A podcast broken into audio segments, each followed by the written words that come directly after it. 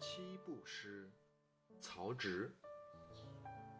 煮豆燃豆萁，豆在釜中泣。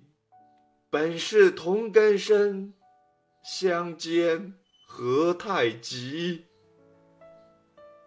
谢灵运曾说：“天下才有一担。”曹子建独占八斗，我得一斗，天下共分一斗。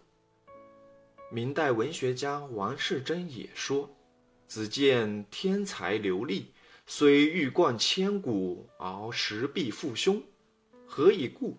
才太高，辞太华。”可见前人都指出了曹植才华出众、禀赋异常的特点，而最能表现其才华的例子，就是这首七步诗。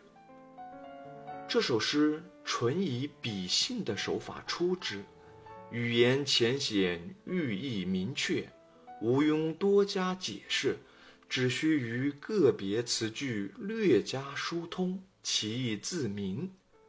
前两句描述了燃起煮豆这一日常生活现象，曹植以豆自喻。一个“弃”字，充分表达了受害者的悲伤与痛苦。萁是指豆茎，晒干后用来作为柴火烧。其燃烧而煮熟的，正是与自己同根而生的豆子，比喻兄弟逼迫太紧，自相残害，实有违天理，为常情所不容。诗人取辟之妙，用语之巧，于刹那间脱口而出，实在令人叹为观止。后两句笔锋一转，抒发了曹植内心的悲愤。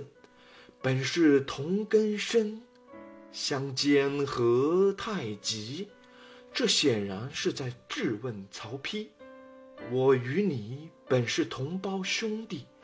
为什么要如此苦苦相逼？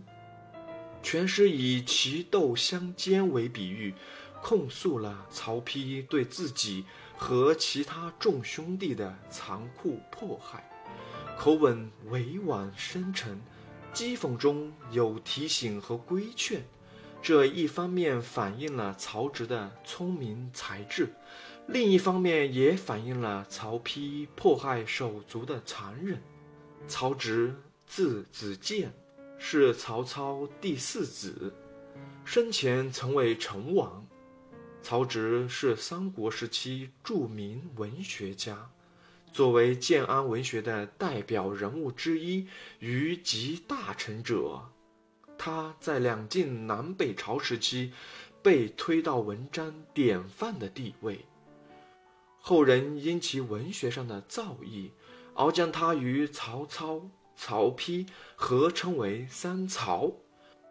文学批评家钟嵘在诗品中，把他列为品第最高的诗人。清初诗人王世贞论汉魏以来二千年间诗家堪称先才者，曹植、李白、苏轼三人耳。